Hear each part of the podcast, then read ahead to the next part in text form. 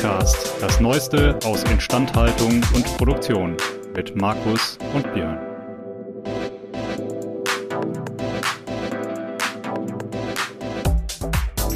An dieser Stelle ein Dank an unseren Sponsor, denn dieser Podcast wird Ihnen präsentiert von Belfor DHD. Die Belfor DHD arbeitet jährlich an bis zu 3000 Maschinen und Produktionsanlagen von unterschiedlichen Herstellern. Das macht die Belfor DHD zu dem Dienstleister, wenn es um die herstellerunabhängige Wartung, Reparatur und Überholung von Maschinen und Produktionsanlagen geht. Mehr Infos zu unserem Sponsor finden Sie über den Link in den Show Notes. Herzlich willkommen hier zu unserem kleinen FVI-Podcast. Mir gegenüber sitzt zum einen der gut aussehende Markus Ahorner, wie immer, aber vor allen Dingen, und das ist viel wichtiger, Thomas Lang. Hallo Thomas. Hallo zusammen, ich freue mich, dass ihr mich eingeladen habt, lieber Markus, lieber Björn. Gern geschehen. Sehr gerne, sehr gerne. Thomas, du hast einen sehr, sehr spannenden Lebenslauf und hast schon sehr, sehr vieles gemacht. Vielleicht magst du ganz kurz erzählen, wo, was du schon alles getan hast, was da schon zugehörte zu diesem bewegten Leben und was du vielleicht auch gerade jetzt machst und was dich in unserem Podcast führt. In dem Podcast führt mich die Einladung, für die ich mich nochmal bedanke. Ähm, ich bin ja, wie Carlson vom Dach immer sagt, ein Mann in meinen besten Jahren. Äh, habe angefangen mit einem Studium der Volkswirtschaftslehre bei Professor Sinn unter anderem, der ja äh, auch heftig gescholten wird. Ich habe ihn sehr geliebt. ähm, habe dann erst in der Begabtenförderung gearbeitet bei der Studienstiftung in Bonn. Bin dann zu Procter Gamble, habe das Konsumgütermanagement, Brandmanagement kennengelernt und habe mit 30 gekündigt, um mein erstes Unternehmen zu gründen. Ähm, eine lange Geschichte, über die man nochmal separat sprechen könnte.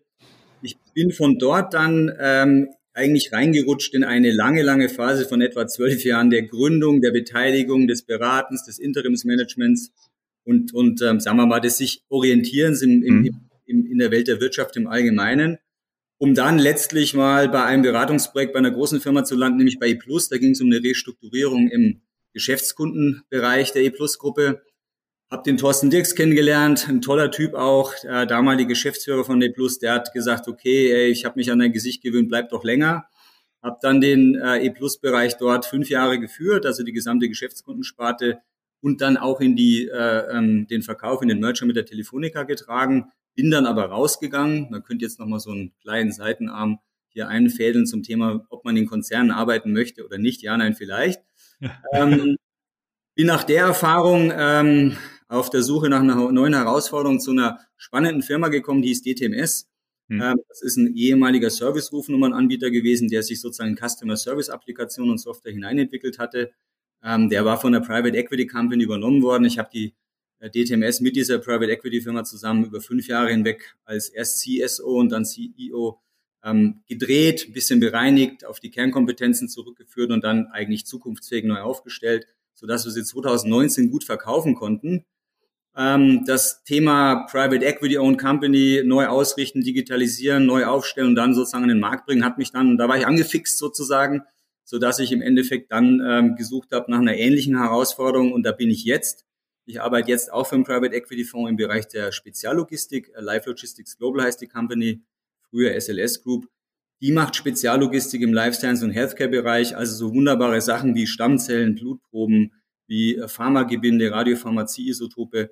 Also Themen, die eine sehr spezielle Art des Umgangs verlangen. Also nicht das kleine Päckchen, nicht das CAP, sondern der, der spezielle Transport, der bestimmte ISO-Bedingungen äh, erfüllen muss oder GDP-compliant transportiert werden muss.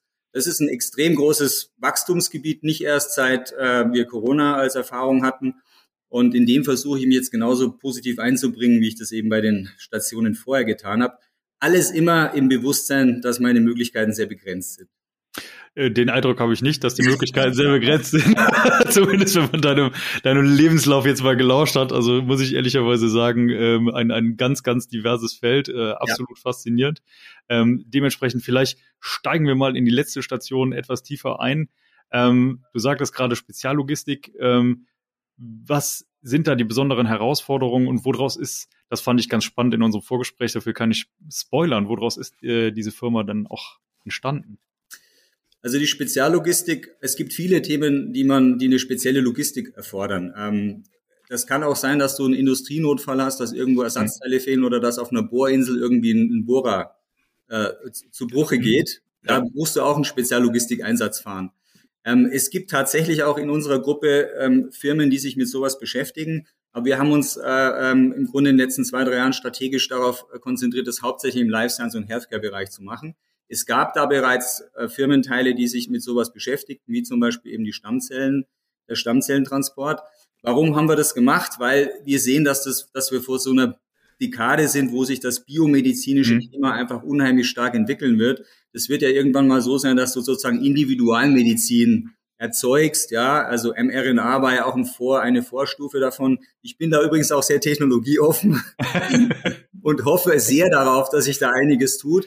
Und im Grunde, wenn du dir vorstellst, dass du eine wahnsinnig komplizierte und auch wertvolle Materie produzierst, ja. so ein, ein spezielles Medizinprodukt für eine einzelne Person, das muss natürlich genauso heil von A nach B kommen, wie zum Beispiel eine Stammzellenspende. Äh, und deswegen braucht es auch eine, eine sehr saubere, eine hundertprozentig sichere und, und in jeder Hinsicht zuverlässige Form des Transportes für das jeweilige Gut. Das ist ja oft auch so, dass es gekühlt sein muss. Es braucht eine spezielle Dokumentation. Es muss bevorzugt behandelt werden, zum Beispiel an den Logistikpunkten, wo du vorbeikommst, wenn du zum Beispiel fliegst oder so. Also da muss man schon wissen, worum es geht und muss auch mit der gebührenden ähm, äh, ja, Verantwortung, mit dem Verantwortungsgefühl damit umgehen, sonst mhm. so eine Stammzellenspende zu verlieren, ist einfach keine Option. Du rettest ja, ja mit jeder dieser, dieser Spenden ein Leben. Und deswegen ist, ist die, der, der Qualitätsanspruch an die Logistikleistung in solchen Bereichen ist einfach extrem hoch. Klammer auf, dafür wird aber auch gerne eine entsprechende Marge bezahlt, Klammer zu. Das heißt, es ist natürlich auch ein lukratives Segment, wenn man das gut kann. Ja? ja. Und das ist der Grund, warum sich diese Gruppe, ähm, die ursprünglich mal verschiedene Bereiche äh, hatte, irgendwie auf das Thema Life Science und Healthcare spezialisiert hat und das eben auch jetzt in der weiteren Akquisitions- und, und, und Entwicklungsstrategie fokussiert bearbeiten will. Das war eine lange Antwort auf deine eine Frage. Die andere Frage war, lustigerweise hat sich dieses Kuriergeschäft irgendwie ergeben aus einer ähm, Familiengeschichte, aus einem Familienbetrieb, der vor über 50 Jahren in der Nähe von Frankfurt gegründet wurde. Da gab es ein, ein, Reisebüro, hm. deswegen sieht man auch hinter mir so Reisebüro-Prospektständer. Und ähm, der, der, der Sohn der Familie hat sich letzten Endes dann eben ähm, mit, diesem, mit diesem Kuriergeschäft beschäftigt, ist in das Kuriergeschäft eingestiegen im Industriekurierbereich. Das nennt sich Onboard-Kurier. OBC ist das Fachwort dafür. Und äh, als man dann weitere Firmen dazu nehmen wollte, hat man eben eine Company gekauft, die sozusagen Stammzellen-OBCs gemacht hat. Ja, weil man zum Beispiel das Ticketing, das, das, das, die ganzen Flugpläne, auch das Kurierwesen und so kann man ja vereinheitlichen. Das ist gar nicht so unterschiedlich. Und so hat man praktisch dann zwei Standbeine gehabt. Eines äh, Industrie, äh, ähm, Speziallogistik und das andere eben die, diese Life Science Logistik. Und der strategische Schwenk der letzten Jahre war dann eben zu sagen, wir gehen jetzt hauptsächlich in Life Science und Healthcare aus den bereits genannten Gründen. Hm. Aber am Ende des Tages ist die heutige Firma irgendwo ganz hinten aus einem Reisebüro entsprungen. Ja, also, äh, das, das fand ich, das fand ich eigentlich die spann den spannendsten Aspekt an der ganzen Sache, weil es für mich äh, perfekt zeigt, sozusagen, wie selbst bei einer, also wie gesagt, 50 Jahre ist ja schon eine sehr, sehr lange Spanne, ja. ähm, wie sich bei selbst einem arrivierten ähm, Konzept oder bei einem, bei einem schon eingeschliffenen Geschäftsmodell äh, sich, sich eigentlich eine Änderung ergeben kann, was, was äußerst selten ist. Eine Sache, die mir, während du das so wunderbar erzählt hast, was ihr macht und vor allen Dingen, ähm, ich glaube, für mich der Kernsatz war, ähm, das rettet ja jeden Tag ein Leben. Ja. Was mir dabei eingefallen ist, wenn du sagst, du ihr habt Industrielogistik und ihr habt diese Sparte. Ja. Ne, Im Moment viel besungen, der Purpose der Company. Ja. Merkt ihr, dass quasi diese Firma, die ja einen, einen, sage ich mal, sehr, sehr prominenten Purpose hat, sozusagen auch stärkeren Anklang zum Beispiel bei Bewerbern findet? Definitiv. Also das, da gibt's gar keine Frage. Der Purpose, also der Purpose ist natürlich irgendwo ein Etikett, das auch ein bisschen missbraucht wird gerne hin und wieder. Da stehen ja auch Purpose Absolut, an der ja. Wand, die sind gar keine. Ja. ja. Ähm, und da muss man auch vorsichtig sein, auch mit dem Leben retten. Das, das sagt man und gleichzeitig, man, also man ist auch in der Bescheidenheit, die man natürlicherweise haben sollte, auch immer ein bisschen vorsichtig. Ne? Das, aber letzten Endes, ich glaube, wenn du in der Gesundheitsbranche arbeitest und tatsächlich Dinge tust, von denen du das Gefühl hast, hinten raus ändert das was in einem anderen Leben, fühlst du dich da grundsätzlich besser damit. Und äh, wir haben da zum Beispiel Kuriere, die machen das seit Jahren und für die ist es wirklich eine Lebensaufgabe. Also es ist lustigerweise auf der Ebene derer, die es tun, ist es, ist es tatsächlich äh, ähm, eine Leidenschaft, eine Mission. Ja? ja. Je weiter man nach oben kommt, wird es mehr zur Marketing. Äh, zum Marketing-Etikett, ja. Da will ich mich gar nicht ausnehmen, weil ich bin ja nicht der, der Leben rettet, ich bin nur der, der das mitorganisiert. Ähm, aber having said this, äh, wenn du heute einen, einen Bandstillstand hast, weil irgendwelche Teile in Mexiko fehlen beim großen Automobilindustriekonzern hm. äh, und das und da sozusagen den Stillstand vermeiden oder reduzieren kannst, was die Dauer angeht, das ist schon auch ein Purpose, hm. wo man sagen kann, da hast du auch was Gutes gemacht. Wenn auch vielleicht viele Leute sagen, wieso die Autos nicht zu produzieren, wäre noch besser. aber aber äh, es ist halt so, ich, ich glaube, äh, in diesen Bereichen, wo tatsächlich Änderungen entstehen, äh, die signifikant sind, in dem Ergebnis für den Kunden, hast du immer eine gewisse Zufriedenheit. Dazu kommt noch ein weiterer Punkt. Zufriedenheit entsteht ja auch dadurch, dass du, dass du eigenbestimmt, sel selbstverantwortlich bestimmte Dinge tun kannst. Mhm. Ja. In unserer Industrielogistik ja. ist es zum Beispiel so, da muss innerhalb von zehn Minuten ein Angebot gemacht werden, weil die Kunden rufen ja an, weil es brennt. Ja, also da ist nichts mit E-Mail und so, sondern der ruft an und also der hat wirklich Druck. Da ist gerade was ausgefallen, da ist irgendwas verloren gegangen, das Schiff kommt nicht an, ja, der normale Transportweg und jetzt muss mit Speziallösungen praktisch eine, eine, eine Katastrophe verhindert werden. Da ist keine Zeit für Hierarchien, keine Zeit für Abstimmungen, keine Zeit für lange Gespräche. Da muss, da muss der, da muss der, der, der Operator sozusagen sehr, sehr schnell eine Lösung finden. Also welcher Flug, welcher Kurier, wo kriege ich den her, wann checkt der ein und so weiter und so fort. Wo hole ich die Ware ab? Ja, wie kriege ich die dahin? Was ist mit der Verzollung? Wie geht's weiter? Wann kommt der Kurier auf den Flieger? Wie so und alles dann immer mit den entsprechenden Pufferzeiten, damit man eben auch tatsächlich ankommt und nicht irgendwie ein Stopover verpasst oder so. Und wenn, in dem Moment, wo die Menschen das selber machen können und am Ende des Tages so ein, so so ein Angebot raushauen, es wird angenommen und das Ding ist dann erfolgreich, ja, wird ja nachverfolgt, wenn man Tracking tut und so weiter, ist es auch wahnsinnig befriedigend. Auch wenn es vielleicht nur 500 Schrauben waren, die letzten Endes dahin geliefert werden mussten. Aber wenn sie ankommen und die Produktion geht weiter, das ist immer sehr, sehr erfüllend für den Menschen, der das dann vorbereitet und gemacht hat. Absolut. Ja. Kann ich, kann ich komplett bestätigen. Ich habe dieselbe Erfahrung gemacht, Thomas. Wir haben, also jeder von uns hat wahrscheinlich mal, der irgendwo in der Nähe von einem Anlagengeschäft war, also Industrieanlagen. Ja. Äh, diesen, diesen Onboard-Kurier irgendwann mal gespielt. Meine, meine lustigste Geschichte war, also abgesehen davon, dass wir zu Anlagenbauzeiten Turbinenflügel so von einer Dampfturbine. Die sind jetzt nicht eben klein. Sind nicht damals, klein, ja, ja. damals ging sowas noch. Da konnte man das im Handgepäck nach Amsterdam mitnehmen. Genau. Und das, das, das haben wir auch regelmäßig gemacht, weil ja bei diesen Neuturbinen die vorderste Schaufelfront immer gleich wegfliegt, wenn man ja. Pech hat oder abbrennt. Und das hatten wir ja. dann immer im Handgepäck dabei. Aber die lustigste Geschichte, die ich hatte, war tatsächlich ein Kunde, der gesagt hat, ähm, Herr Auner, fahren Sie morgen in Leverkusen vorbei. Und ähm, ich sagte, ja klar, ich komme ja morgen zu Ihnen. Ja, könnten Sie bei unserem Lieferanten was ganz Dringendes abholen? Ich habe gesagt, mache ich. Zehn Minuten später rief der wieder an und sagte, wir haben da noch eine Frage. Kommen Sie in Duisburg in den Freihafen? Ich sage, ja, das ist auch kein Problem. Was ist denn da? Ja, da liegen noch 50 Elektromotoren ich sag 50, das ist aber eine Menge. Ich habe so ein Kombi. Ja, die müssten da reingehen. Und dann, dann habe ich also wirklich an dem Tag, das war also wirklich sehr, sehr witzig, im Auftrag dieser Firma. Ich musste die ganze Zeit lügen, weil ich immer gesagt habe, ich gehöre zu dieser Firma und wir haben ja, das ja, alles ja, schon bestellt. Alles, alles eingesammelt. Weil der Effekt war, die hat natürlich die Bestellung vergessen. Das heißt, ich musste auch noch lügen und die ganze Zeit erzählen, dass diese Leute das nun verschlammt hätten. Und in der Sekunde, wo ich das sage, taucht auf der anderen Seite vom Fax diese Bestellung auf. Die gehen mit mir nach hinten in die Halle und beladen das Auto voll. Ich habe gedacht, oh, das funktioniert wirklich wirklich alles. Also und das ist dann sehr erfüllend, weil man wird dann vom Vorstand persönlich auf dem Hof nochmal angesprochen, wie man das gerade hingekriegt hat. Das ist so eine, eine, eine lustigen Tage im Leben. Also absolut, ja. Es macht Spaß und es ist übrigens heute noch so, dass du auch eine Tonne im Handgepäck mitnehmen kannst. also, das machen wir. Wir bezahlen halt dann irgendwie 25.000 Euro Übergepäck, aber das ist halt so. das hat, ist natürlich luxuriös. Ich hatte schon Übergepäck, aber noch nicht für, für 10.000 Euro. Das hat Stil. Das kann alles also passieren. Das, das, da glüht die Kreditkarte beim Einchecken. Muss man die Limits auf jeden Fall hochnehmen, ja. das stimmt. Ja. ja, aber es gibt alles. Es gibt Helikopter, die wir transportieren. Es gibt auch, wir haben auch schon eine, eine Tischplatte für 100.000 Euro äh, äh, nach Monaco äh, zu einer Luxusjacht hintransportiert. Ja, äh, die, da dürfte nichts passieren. also im Grunde, es ist halt einfach so. Es gibt Sachen, die gibt's gar nicht. Äh, und die, die werden dann transportiert. Aber eine Sache ist ja interessant bei der Geschichte. Unsere verehrten, ein Teil unserer Zielkundenschaft sind ja unsere verehrten Instandhaltungsdienstleister. Ja, ja. Und die, die stehen ja vor diesem Problem, die würden ja am liebsten alles planen. Aber die leben ja moralisch davon, dass ständig irgendwas kaputt geht, sie sich den roten Helm aufsetzen und dann das als Feuerwehr so, ja. über, überall rumfahren. Das ist bei uns ja genauso. Wir leben ja. auch davon, dass was nicht funktioniert, ja, ja, dass eine Lieferkette eben bricht, ja. Und du sagst jetzt, was macht man damit? Wie, wie kommt man damit zurecht, dass man eigentlich auf den Ausnahmefall hofft, der eigentlich, der, der nicht passieren sollte, ne? wenn man, wenn man jetzt ernsthaft dabei ja, ich, ich, ich, sag's, ja. ich sag's immer so. Mein Beispiel war immer mein, mein älterer Bruder war gelernter Koch in der französischen Küche und der hat immer gesagt, Markus, das ist alles mise en place.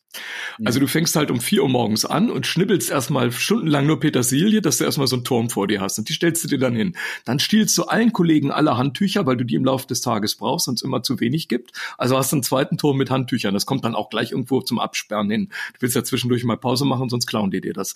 Und das machst du eigentlich mit allen Dingen. Dann sagt er, ab jetzt warten wir bis zum Abend nur noch, was passiert. Aber wir sind für alles gewappnet. Ist das bei euch genauso? Ja, ja und nein. Also die Situationen sind uns sehr speziell, muss ich ehrlich sagen. Also im, im Grunde ist es so, dass wir, also wir haben sehr viele Trade Lanes, also bestimmte Routen, die wir regelmäßig befahren, ja. Da müssen wir gar nicht auf den, auf den sensationellen extra äh, äh, Dings warten, weil tatsächlich, es ist so, wir haben ja sehr lastverteilte Produktionen äh, in vielen Bereichen. Wir sind auch spezialisiert, gerade in der Industrielogistik, auf Themen, wo eben, was weiß ich, 19 Zulieferer, äh, zwei oder drei Zwischenlieferanten und fünf Produktionsstätten gleichzeitig irgendwie miteinander vernetzt sind. Jetzt weiß ich nicht, wie stark die Deglobalisierung da jetzt irgendwann mal ihre Spuren hinterlässt, aber im Moment ist es halt noch so. Und da gibt es dann tatsächlich auch, sagen wir mal, ähm, die Idee, dass, dass, dass du bestimmte Routen einfach permanent befährst, weil man eh weiß, das ist mit Schiff zu langsam oder mit normaler Luftfracht nicht sicher oder whatever. Und dann versuchst du natürlich dem Kunden auch entsprechend Angebote zu machen, preislich, die jetzt nicht mit 25.000 Euro im, im, Übergepäck dann äh, zu Buche schlagen. So, also, ähm, aber wir haben auf der anderen Seite auch so Situationen, wie du sie beschreibst. Also erwarten wir im Grunde genommen drauf, was passiert und, und, und legen auch durchaus mal sozusagen äh, eine gewisse Hoffnung in einen Bruch von bestimmten Situationslagen, von denen wir schon gedacht haben, die kommen wahrscheinlich so und hm. profitieren davon dann davon, dass wir das Problem lösen können. Ja. Hm. Ja. Wie schätzt du vielleicht als jemand, der, der auch da stark drin ist, ähm, die aktuelle Situation ein mit Supply Chains, Chipkrise? Man, man hat ja dann auch was, oder es gibt ja dann auch noch diverse Verwerfungen, gerade in Richtung, in Richtung China, die unter Umständen ja auch nochmal die komplette Lieferkettenstruktur massiv beeinflussen werden. Ähm, was erwartet ihr da? Naja, ich meine, wir haben, du hast ja äh, unterschiedliche Bereiche jetzt, was das Thema Logistik angeht. Wir sind da im Grunde ehrlich gesagt sehr in einem sehr edlen äh, Feld unterwegs, weil wir dürfen auch nach wie vor nach Russland reisen, ja, äh, weil wir uns, weil lebensrettende Transporte werden nicht aufgehalten von Kriegen. Ja, ähm, äh, ja also die, die allgemeine Logistik wird sich, glaube ich, stark verändern, wobei die Logistik ist ja nur Ausdruck der Produktionsstruktur. Ja. Im Grunde genommen ist ja die Frage, ob das Thema Nearshoring und Friendshoring und diese Geschichten, ob die sich jetzt durchsetzen lassen oder nicht. Ähm, wir haben ja nun äh, in China ein ähnliches, äh, sagen wir mal, Clusterrisiko, wie, wie wir es mit der, mit der Energielieferung ja. aus Russland hatten. Und man muss sich schon überlegen, ob es da jetzt zu einer etwas breiteren Aufgliederung kommt. Asien ist generell sehr interessant, by the way. Das ist ja nicht nur China. Also ja, im Grunde so, genommen, ja. im Grunde genommen glaube ich, dass man sich einfach asiatisch diversifizieren wird. Das mhm. geschieht ja jetzt schon. Das ist ja mit Foxconn schon passiert und mit anderen, mhm. die sozusagen in andere Länder reingehen. Indien spielt eine Rolle. Also ich glaube, wir werden eine asiatische Diversifizierung erfahren, die so ein bisschen äh, von, dem, von, der, von, von der Ballung in China rausnimmt. Hm.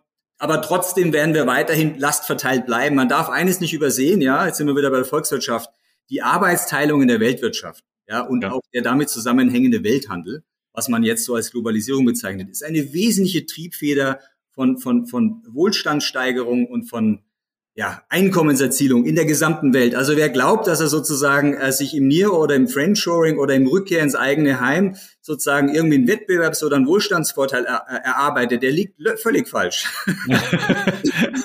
also ja. im Grunde besteht das Prinzip in der Volkswirtschaft immer darin, dass derjenige, der etwas am besten kann, mit den vergleichsweise geringsten Kosten es auch machen soll. Ja? Es gibt, wenn man die Welt anschaut, einfach bestimmte Kernkompetenzcluster, die sich in bestimmten Regionen etabliert haben. Da wäre die interessante Frage einer Strategie Deutschland 2030 oder 2040, die es leider nicht gibt. Ja, äh, mhm. was ist denn eigentlich unser Kernkompetenzcluster? Wir haben ja dummerweise zehn Jahre verpasst, 2010 bis 2020, als die Zeiten noch schön waren, darüber nachzudenken. Ja, ja. natürlich gibt es sowas wie Energiewende und es gibt auch ein paar Sachen, die man im Grunde durchaus als Ziel formulieren Thomas, könnte. Die, die ja? Zeiten waren so schön, weil wir nicht drüber nachgedacht ja, haben. Ja, genau. Wir haben sie Die waren so schön ruhig und entspannt. Hat sich so schön angefühlt. Wir waren so schön ja, sediert. Wir waren sediert, aber unter Medikament schläfst du auch ruhiger. Ruhiger, ja. Aber es ist halt leider so. Wir haben im Grunde keine Strategie. Die Agenda 2010 war noch mal etwas. Davon haben wir 15 Jahre lang profitiert, ja. ja. Und haben leider die Agenda 2030 oder 2040 nie entwickelt. Und sorry to say, ich meine, ich bin auch für Dekarbonisierung, aber das Thema CO2-Reduktion an sich ist kein Ziel, das ist eine Nebenbedingung. Mhm. Ja? ja. Das ist ja. eine Nebenbedingung der Produktion. Also da, da, das muss man, muss man mitnehmen. Aber in der, in der volkswirtschaftlichen Wohlstandsoptimierung muss ich eine Zielfunktion haben, ja, die nicht darin besteht, dass ich kein CO2 produziere, sondern die ein, irgendeine Art von äh, äh, ja, so Maximierung von Gefühlen, Glück, you name it. Da kann man ja drüber diskutieren, was da drin steht. Ja? ja. Aber Natürlich dann mit möglichst wenig äh, äh, Carbonfußabdruck, aber jetzt zu tun, so zu tun, als wäre das die Ziel, Variable oder die Zielstellung ist leider falsch, ja. Ja, ja, respektive, ich glaube, eine, einen wichtigen Einschub an der Stelle noch, ne? Wohlstand hat immer so diesen, diesen Einschlag von, es geht um, um Kapital oder um, um Gewinnmaximierung, ja, um ja, genau. Kapitalismus. Genau. Ähm, Wohlstand heißt aber ja auch, oder, oder respektive die, die originäre Bedeutung von Wohlstand ist ja zum Beispiel auch sowas wie äh, Hygienekonzepte, äh, medizinische Versorgung und des. Weiteren, was, was in den letzten Jahren, und ich sage mal so, also ich, da empfehle ich immer jedem das Buch Factfulness von äh, Hans Rosling Marketing, eines der besten Bücher. Ja, wunderbar. Ähm, genau, ähm, weil es halt zeigt, dass entgegen allen Unkenrufen ne, letzten Endes Kapitalisierung, äh, Kapitalismus und ähm, Industrialisierung durchaus einen massiv positiven Effekt und zwar auf alle Länder dieser Welt hatte. Natürlich geht es immer noch Ländern schlechter als anderen, das ist ist nicht von der Hand zu weisen. Es gibt, gibt auch immer noch Länder, denen es schlecht geht. Nichtsdestotrotz geht es allen Ländern besser als vor beispielsweise 50 Jahren oder 60 Jahren. Absolut. Und das ist, glaube ich, das ist, glaube ich, eine ganz, ganz entscheidende Erkenntnis. Und äh, ich finde, ein Thema, was du gerade äh, angesprochen hast, ist ganz, ganz wichtig. Letzten Endes CO2-Reduktion kann nicht das Ziel sein, sondern CO2-Reduktion ist eine Randbedingung, ist eine Nebenbedingung in einer Optimierungsgleichung. So ne? ist es. Ja. Und äh, dementsprechend finde ich es halt auch ganz, ganz massiv schwierig, äh, zu, darauf zu pochen, dass eigentlich der einzige Weg dahin Verzicht wäre und technische Lösungen wären ja eigentlich nicht der Weg. Also das, das habe ich schon häufiger gehört in, in diversen äh, Diskussionen und, und meines Erachtens nach ist das der absolut falsche Ansatz. Natürlich kann man im eigenen Konsum optimieren, Absolut. aber nicht vollständig und, und äh, wir wissen es ja auch, Markus, Markus, ist ja auch der, der gibt, der drei gebrauchte Fahrräder einsammelt aus dem Müll ja. und die wieder neu auf, aufmunitioniert. Ich bin ja auch dafür. Also, was wir hier haben, ich glaube, das sind ganz viele Themen drin. Das eine ist sicherlich, ja. Es geht einerseits ja um das, die Frage des, des Postmaterialistischen. Was in, wir sind jetzt in der Phase, wo man tatsächlich über das, was Wohlstand, Glück und Zufriedenheit ausmacht, neu nachdenkt. Auch New Work ist ein bisschen angefüllt davon. Also, dass wir nicht mehr die gleichen Ziele haben wie früher, dass wir Work-Life-Balance brauchen, dass wir das und der Purpose hatten wir vorhin. Also es geht um ja. andere Dinge, als wenn man einfach nichts zu essen hat. Ja? ja, das ist ganz klar. Aber man kann in so eine eine Optimierungsgleichung tatsächlich auch alle möglichen altruistischen oder, oder sonstigen Sachen reinschreiben. Das ist mal erstmal kein, äh, kein Argument gegen das, das Tool an sich. Ja. Und, und da hat sich viel getan. Und ja, auch auf der menschlichen Ebene, das Reduktion, das weniger ist mehr und so weiter, ist natürlich für einen menschlich immer selber auch sehr wertvoll. Ja. Das, das mache ich auch gerade durch. Ja. Nicht, nur, nicht nur, weil ich geschieden bin. so, ähm, das ist das eine. Aber volkswirtschaftlich gesehen ist es halt leider so, da muss man sich zentrale Fragen stellen wie die, wofür ist das Land da? Was kann es besonders gut? Was kann es komparativ besser als andere Länder? Und ja. worauf sollte es sich eben konzentrieren, damit es eine bestimmte Art von Leistungen für die Welt bereitstellt? Und solche Fragen werden bei uns halt leider nicht gestellt und auch nicht diskutiert, sondern wir diskutieren ja. Tempolimit, ja, nein, vielleicht 110, 115 und solche Geschichten. Ist auch alles fein, ändert, ja. nur, ändert nur nichts, ja. Respektive, eine Beobachtung habe ich schon häufiger gemacht, da habe ich mit dem Markus leider noch nie im Podcast, aber schon mal privat drüber gesprochen. Ähm, und zwar, Deutschland ist extrem gut da drin und damit fangen wir jetzt gerade schon wieder an. Heute habe ich eine Meldung gelesen, Galeria Kaufhof möchte gerne Subventionen haben. Ja. Wir sind sehr, sehr gut darin, Dinge zu bewahren, die eigentlich schon keine Zukunft mehr haben, dieses Geld dann auszugeben für Subventionen und Ausgleiche in der Vergangenheit und damit Vergangenes zu bewahren, anstatt das Geld zu nehmen und damit eine Zukunft zu bauen, die viel, viel mehr Leuten gegebenenfalls eine Perspektive bietet und eine Möglichkeit bietet. Markus, du möchtest was sagen. Ja, Handzeichen. Ist immer gut ja. bei Podcasts, ne? haben die anderen ja, jetzt gesehen. Mist. Ähm, ich ich habe mal einen Vorschlag für diese ähm, wie, wie man vielleicht aus dieser ganzen Geschichte herauskommt.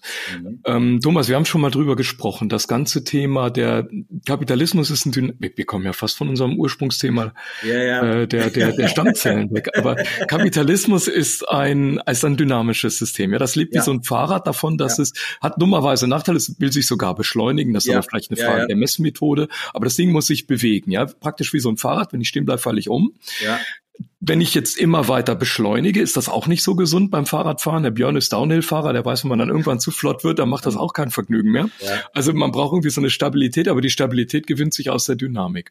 So, jetzt kommt, jetzt kommt der Trick, was wir die, weil wir im Vorgespräch, deswegen komme ich drauf, verehrte Zuhörerinnen und Zuhörer, wir haben im Vorgespräch darüber gesprochen, über das Thema Unternehmenswandel, wie man ähm, letztlich Innovation und organisationelle Änderung in einen Hut bringen kann. Und hier ist nun die Preisfrage. Wenn wir jetzt unterstellen, dass ähm, ein wesentlicher Teil der, des, des Kapitalismus im 21. Jahrhundert auf dieser Entkoppelung beruht, analoge Dinge. Da können wir nicht viel machen. Da habe ich meine Fahrräder und die baue ich aus 3 mach 1, aber die sind was zum Anfassen. Und der digitale Teil, da macht der Björn einen Quellcode und der macht aus 3 1, aber seins geht viel, viel schneller als meins. Ja. Das heißt, die Beschleunigung in der digitalen Welt, die nimmt noch viel, viel stärker zu.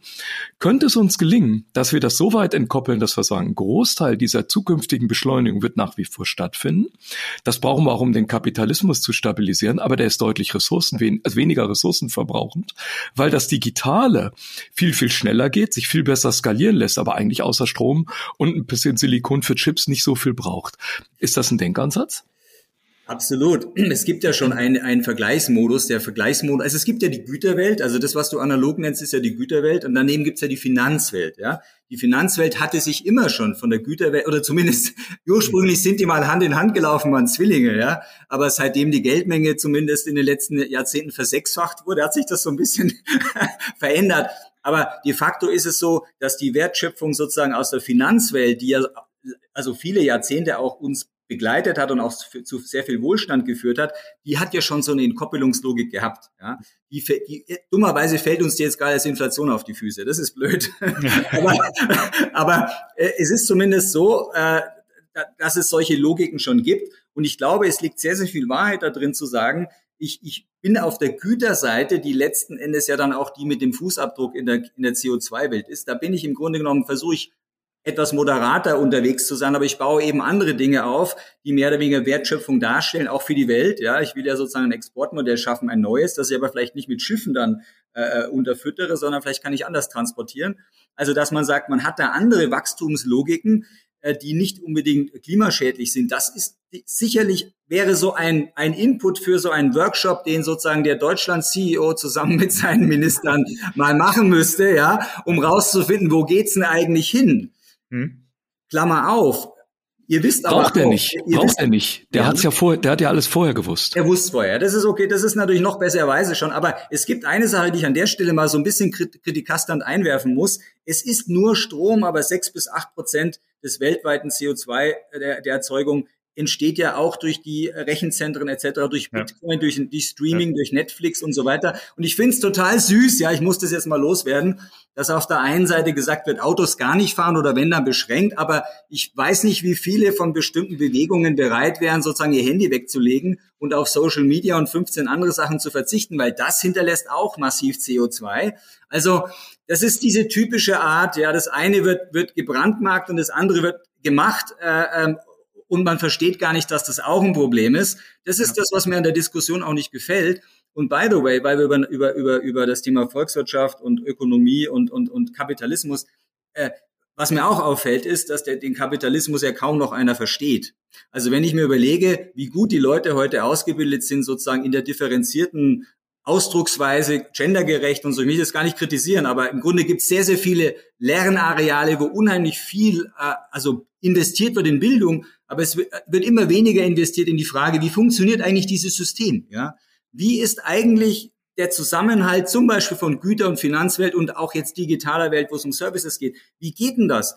wir haben doch heute, nicht nur weil es so Wörter gibt, ich meine, ihr wisst alle Unkosten, heute heißen die Übergewinn. Es gibt keine Übergewinne, weil wenn es Übergewinne gäbe, müsste es auch Untergewinne geben. Das sind Wörter, die ein Ökonom nicht in den Mund nehmen würde, weil die sind einfach bekloppt. Ja, so.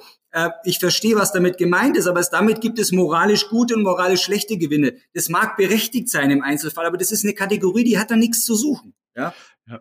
Ja, respektive, respektive das, was ich massiv kritisiere, gerade auch an der aktuellen Politik. Man hebelt gerade effektive Mechanismen des Marktes aus. Genau. Sei es durch Subventionierung, sei es durch Wegnehmen von Anreizen für zukünftige Investitionen, durch Übergewinnsteuern. Letzten Endes muss ich ja jetzt auch, also das ist ja eine Perspektive, die ich auch einnehmen muss, ich muss ja jetzt dafür sorgen, dass ich eine Strategie aufsetze und das ist ja genau das, was im Moment irgendwie gar nicht passiert. Also wir reden ja eigentlich nur darüber, wie kommen wir über den nächsten Winter. Nur das Problem ja. werden wir ja auch die nächsten fünf bis zehn, 15 Jahre haben, wenn wir nichts daran ändern. Ja. Ähm, das, das Problem, was ich jetzt habe, ich setze überhaupt keinen Anreiz für jemanden, der jetzt bereit wäre, darin zu investieren, ein Kraftwerk, Windenergieanlagen, was auch immer zu bauen. Ja, das ist genau der Punkt. Also das Lustige ist ja, wenn, wenn, es wird ja dann auch gern vom Marktversagen gesprochen. Mhm. Und zwar genau in den Märkten, in denen eigentlich gar keine echte Marktmechanismen funktionieren. Also mhm. ich meine, der Energiemarkt war immer schon irgendwie, also stark, wurde stark reguliert und stark gemanagt, ja. Mhm. Äh, und äh, nicht nur wegen dem Merit-Order-Verfahren. Und jetzt wird es noch stärker gemacht. Da werden Preissignale rausgenommen. Ich, ich gucke auf den Wohnungsmarkt, ja, Berlin, da wird, da wird einfach gesagt, es gibt Obergrenzen. Ich meine, der einfache Marktmechanismus ist der, wenn das Angebot sinkt, ja, äh, dann, dann steigen die Preise, weil die Nachfrage vielleicht gleich bleibt. Wenn man die Nachfrage erhöht und das Angebot bleibt, bleibt gleich, wird auch die, der Preis steigen. Das sind im Grunde genommen ganz einfache Zusammenhänge, die, die, die, die man auch mal da, also darstellen muss, die man auch mal lernen muss. Und ja. die haben gar nichts damit zu tun, ob gut oder böse. Die, die kann auch jemand nachvollziehen, der vielleicht durchaus zu Recht bestimmte Kapitalismuskritik in sich trägt. Aber dass man versteht, wie es funktioniert, dass man versteht, dass Preise Preise sind, dass man versteht, dass mhm. die Umweltökonomie immer schon gesagt hat, dass eigentlich keine Umwelt eingepreist ist, ja, und dass eigentlich der richtige Preis und der gute Preis sogar dazu beitragen könnte, dass die, der Schutz der Umwelt und der, der, der Atmosphäre stärker ist als bisher, dass sozusagen der Kapitalismus der, der Ökologie hilft, ja, das ist ja, das ist ja sozusagen eine Denkblase, die ist in bestimmten Kreisen überhaupt noch nicht angekommen. Und ich, würde mir, ich würde mir sehr wünschen, dass es, da, dort, dass, dass es dorthin kommt. Die, ist, die, die klingt, die, die ist jetzt das. Jetzt setzen wir uns hier. Also Björn, wir haben es geschafft. Wir setzen unseren Podcast dem, dem Vorwurf des Neoliberalismus aus. Darauf habe ich ja wochenlang gewartet. ähm, was immer dieser Begriff bedeutet. Aber ich hatte einen interessanten Satz gehört in einem Pod, in einem an. Es gibt noch einen zweiten Podcast. Ab und zu höre ich den. Glaube ich nicht. Und und es war, es war, es war nicht, es war nicht jemand, den wir aus dem Fernsehen kennen. Die, viele Leute äh, haben aber schon mal gehört von dem Soziologen Hartmut Rosa, den ich eigentlich insgesamt sehr schätze, mhm. ähm, mit seiner Kapitalismuskritik und seinem, sagen wir mal, seinen, seinen, seinen Konterargumenten, wie man damit umgehen kann. Aber ein Satz, der mich zum Nachdenken gebracht hat, war, äh, so Hartmut Rosa, wenn ich ihn, ich hoffe, ich gebe ihn jetzt richtig wieder, ähm, ein, eine Kernidee des Liberalismus von Anfang an, sagt er, also geht viele hundert Jahre zurück, sei es gewesen, Angebote künstlich zu verknappen. Das muss man sich auf der Zunge zu, äh, zurechtlegen, denn das bedeutet eigentlich in der Idee, wir machen, also es ist so ein bisschen die Verkehrung, glaube ich, so, jetzt wird's philosophisch, dieses Marxischen Gedankens, ich kriege eigentlich alles aus der Erde raus, ich mhm. muss nur immer die Lohnkosten bezahlen. Mhm. Solange es noch drin steckt, hat es eigentlich gar keinen Wert und gar keinen Preis. Also alle Preise von Dingen, die ich irgendwann mal produziere, sind in der letzten Konsequenz Rohstoffe, äh, Entschuldigung, Quatsch, Rohstoffe, äh, Lohnkosten. Ja. Finde ich nach wie vor einen klugen Gedanken, auch nach 150 Jahren noch. Ja. Aber die, die, die Ansage von dem Hartmut Rosa ist jetzt zu sagen, naja, jetzt hat man das natürlich umgekehrt, auch dieses, dieses, dieses ähm, Kapitalismus, äh, Liberalismus, Verzeihung, Liberalismus verknappt auch dort, wo es gar nicht nötig wäre. Es wird immer ein Mangel äh, offenbart und es wird immer ein Mangel auch zur Schau gestellt, damit das ganze System weiterläuft. Also zum Beispiel haben wir, wenn es uns gut geht, einen Mangel an Zeit, einen Mangel an Luxus und damit wird dann das staatliche System ausgehebelt, indem jemand sagt, ja, was die Liberalisten ja wollen, das sind alles böse Menschen, die wollen staatliche Leistungen verknappen, mhm. damit dann die Preise wieder hochgehen. Ist da, ist da was dran aus deiner Sicht? Ich verstehe den Liberalismus so ehrlich gesagt nicht. Also ich verstehe ihn eigentlich so, dass ich sage, ähm, ich, ich nehme das, den Mensch, das Individuum erstmal grundsätzlich als frei wahr und ich versuche unter freien Menschen eben eine, eine Art des freien Austausches zu organisieren. Äh, freie Individuen mit ihren, mit ihren Bedürfnissen und ihren, ihren, ihren Wünschen, die begegnen sich und es gibt Plätze, wo die sich begegnen, früher im Tausch, auf dem Tauschmarkt, jetzt sozusagen im, im, im, im, im monetär unterlegten Markt Und solange diese Märkte von ihrer, von ihren Rahmenbedingungen sauber strukturiert sind und gut aufgesetzt und solange keiner Monopolist ist oder es irgendwelche Verwerfungen, Verzerrungen und so weiter gibt, wird es da funktionieren. Und so kommt man auch im Liberalismus zu einem vernünftigen Ausgleich, der, und das ist ja die Theorie im Freihandel und in, in, in der freien Marktwirtschaft, wenn du, wenn das vernünftig funktioniert, wird jeder dort für sich das Beste rausholen. Das heißt, die unsichtbare Hand von Adam Smith erzeugt mehr oder weniger das Wohlstandsmaximum oder Optimum für die Gesamtheit. So. Lustigerweise haben wir heutzutage eine Situation, wo in vielen Märkten Eingriffe erfolgen und dann wird gesagt, da versagt der Markt, obwohl der Eingriff im Grunde genommen das Versagen herbeiführt, ja. Auf der anderen Seite gibt es Märkte, da sagt keine Sau irgendwas. Ich meine, schaut euch die, die Internetmonopolisten an. Das ist, das ist das Gegenteil von, von, von freier Marktwirtschaft, ja. Und da werden, im, da werden Übergewinne produziert. Die sind mal ja, heftig. Und noch dazu werden keine Steuern bezahlt, weil die, die, die sind ja mittlerweile größer als große Staaten, ja. Das erinnert irgendwie an die Eisenbahnbarone in Amerika im 19. Richtig, Jahrhundert. Richtig, Und, aber ja. hier haben wir es ja noch eine viel schlimmere. Das ist eine ganz, ein ganz intimer Eingriff in, in die, in die Privatsphäre aller Menschen. Da wird mit, mit Ressourcen, die den Einzelnen im Grunde genommen gar nicht gehören, die werden, die werden, werden privatisiert und dann wird damit Handel getrieben, ja. Nur, nur vielleicht, also ich glaube, ich glaube, ein Problem, was man dabei hat, ne, also in der, gerade in der Argumentation, die meisten argumentieren dann immer darüber, und ich sag mal, das ist auch der Weg der EU-Kommission beispielsweise in Richtung Google und so weiter, dass Reglementierung letzten Endes der Weg ist, um dem Herr zu werden. Gerade aber in einem digitalen Geschäftsmodell und in einem digitalen Gebäude ist die Wandlung so viel schneller als die Regulierung eines Staates oder insbesondere eines Flugzeugträgers wie der EU hinterherkommen kann. Das heißt, ich werde mit Regulierung, werde ich diesem Thema nie Herr werden, sondern das, was ich meines Erachtens auch tun muss, und das ist generell eigentlich in den meisten Fällen ein guter Ansatz in meinen Augen, ich muss einen guten Konterpunkt setzen. Also das heißt, ich muss diesem Monopolisten ein Gegenangebot entgegensetzen können, wie auch immer ich das organisiere. Ne?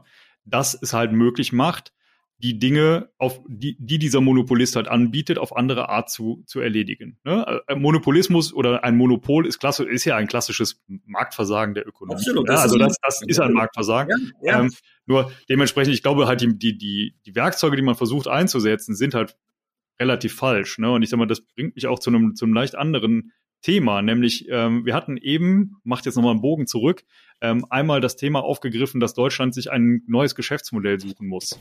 Und ja. jetzt gab es einmal einen Satz von Angela Merkel, der mich tatsächlich sehr, sehr zum Nachdenken gebracht hat. Weil man kann ihr ja vieles vorwerfen, aber sie war ja auch nicht ganz dumm. Nein. Ähm, sie sagte, es ist ja nicht die Aufgabe der, also da ging es um Digitalisierung, lässt sich aber auf dieses Geschäftsmodellthema meines Erachtens nach genauso übertragen ähm, es ist ja nicht Aufgabe der Bundesregierung Deutschlands, die Konzerne und Deutschland zu digitalisieren, sondern das müssen halt die Konzerne schon selber tun. Das hätten, das hätten ja Google, Facebook und sonst wer auch getan. Ja. Und damit hat sie absolut recht. Und jetzt kommen wir zum, zum entscheidenden Punkt. Ist es nicht teilweise so, dass auch sehr, sehr laut geschrien wird, die Politik müsste mal von den entscheidenden Akteuren, die es aber in der Hand haben, wird es auch nicht wirklich gemacht. Also äh, ist es folgendermaßen, aus meiner Sicht zumindest. Ja. Ich bin ordoliberal. Das heißt, für mich musst du im Grunde genommen in einen Markt, der Staat hat die Aufgabe, Rahmenbedingungen zu setzen, die dafür sorgen, dass das innerhalb sozusagen dieser Rahmenbedingungen nach den marktwirtschaftlichen mhm. Prinzipien gut funktioniert. So. Und ja, wenn ein Markt nicht funktioniert, muss er auch in, muss er sich überlegen, ob er einschreitet. Wenn zum Beispiel Monopole angegangen oder zerschlagen werden müssen, wäre das halt eine Maßnahme. Da wäre ich gar nicht dagegen offen gestanden. Was er nicht tun sollte, er sollte nicht bis auf die auf die Erdkrume in irgendwelchen mhm. Märkten so weit eingreifen, dass der Markt nicht mehr weiß, was er tun soll. Ja, ich finde auch nicht richtig, dass Brüssel entscheidet, welche, welches die richtige äh, ähm, äh, Antriebstechnologie von Fahrzeugen ist. Das mhm. können die nicht wissen. Und da liegt im Grunde genommen ein ganz großer Fehler und auch ein Missverständnis äh, letzten Endes der nachgewachsenen Generation Y, Z und Alpha, die jetzt kommen, die leider Gottes die DDR nicht erlebt haben. Wer glaubt, dass irgendeine Bürokratie in der Lage ist, Wirtschaft zu planen, vorherzusehen, vorherzuberechnen etc. pp. Der liegt komplett falsch. Ja, und das ja, ist etwas, was ich schlimm finde, weil im Grunde diese ganzen planwirtschaftlichen Ideen, diese ganzen bürokratisch planwirtschaftlichen Ideen jetzt wieder kommen, werden zu dem Gegenteil von dem führen, was wir uns eigentlich wünschen. Wir werden immer weiter verhunzte Märkte haben, wir werden immer weniger Wohlstand haben, wir werden immer weniger von dem erreichen, was wir eigentlich wollen. Ich glaube, ich glaube, es gibt zwei positiv, also zwei Beispiele, die das belegen, was du sagst. Ähm, das eine ist, also Björn und ich sind Systemdynamiker. Das kann man eigentlich regelungstechnisch zeigen, ja. dass äh, zu große Regelkreise sich irgendwann selber aufhängen. Ne? Ja. Wenn man die von außen versucht, kaskadisch zu steuern. Das ist eigentlich das, das mein Basisphänomen ja. mathematisch gegen die Existenz von Planwirtschaft. Und da, da, wo man sie eingeführt hat, funktioniert sie auch nicht. Und ich finde, das Traumbeispiel ist Venezuela, eines der rohstoffreichsten Länder der Welt, wo man genau das jetzt in den letzten 20 Jahren probiert hat. Und ich glaube, grandioser ist, ist das nirgendwo auf der Erdkugel in die Hose gegangen. Die haben es im ja. Prinzip geschafft, das, wofür der, der, der Ostblock damals 80 Jahre gebraucht hat, das, das in kürzester Zeit zu schaffen. Das ja, haben die in viel kürzerer Zeit geschafft. Da waren die viel konsequenter und die Leute sind getürmt und verhungernd an der Grenze gestanden zu den Nachbarländern haben gesagt, hier funktioniert gar nichts mehr.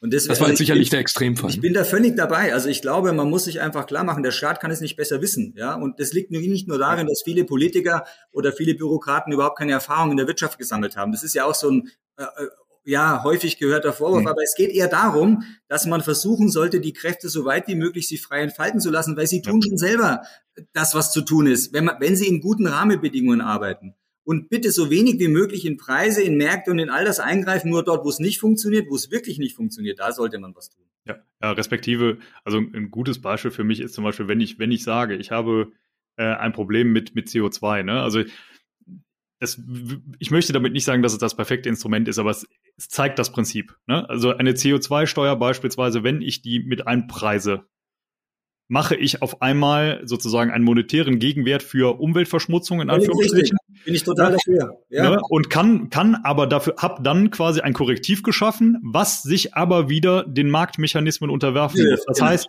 ne, das heißt, ich, ich habe diese genau diese diese Randbedingungen mit in die marktwirtschaftliche Gleichung eingebaut. Genau, ja, genau. So, so, genau so ist es. Und das und wie gesagt, die Umweltökonomie sagt, ich habe vor 25 Jahren studiert. Die Umweltökonomie sagt seit dieser Zeit, dass, dass eben Umwelt als als Allmendegut oder eben als öffentliches Gut, das letztendlich nicht richtig eingepreist ist, über, übernutzt wird. Das ist, das passiert, wenn etwas keinen Preis hat, es wird übernutzt. Ja. ja. Es, es geht um nichts anderes wie darum, den Dingen, die wir sozusagen schützen möchten, Preise zu geben in den Gleichungen, in den Berechnungen, die sie heute, wo heute keine Preise drin sind. Ja. Es geht nicht darum, das oder das oder das oder das zu verbieten, weil dann bin ich in einer Wirtschaft oder in einer, in einer Gesellschaft, wo ich nur noch Verbote um mich herum habe.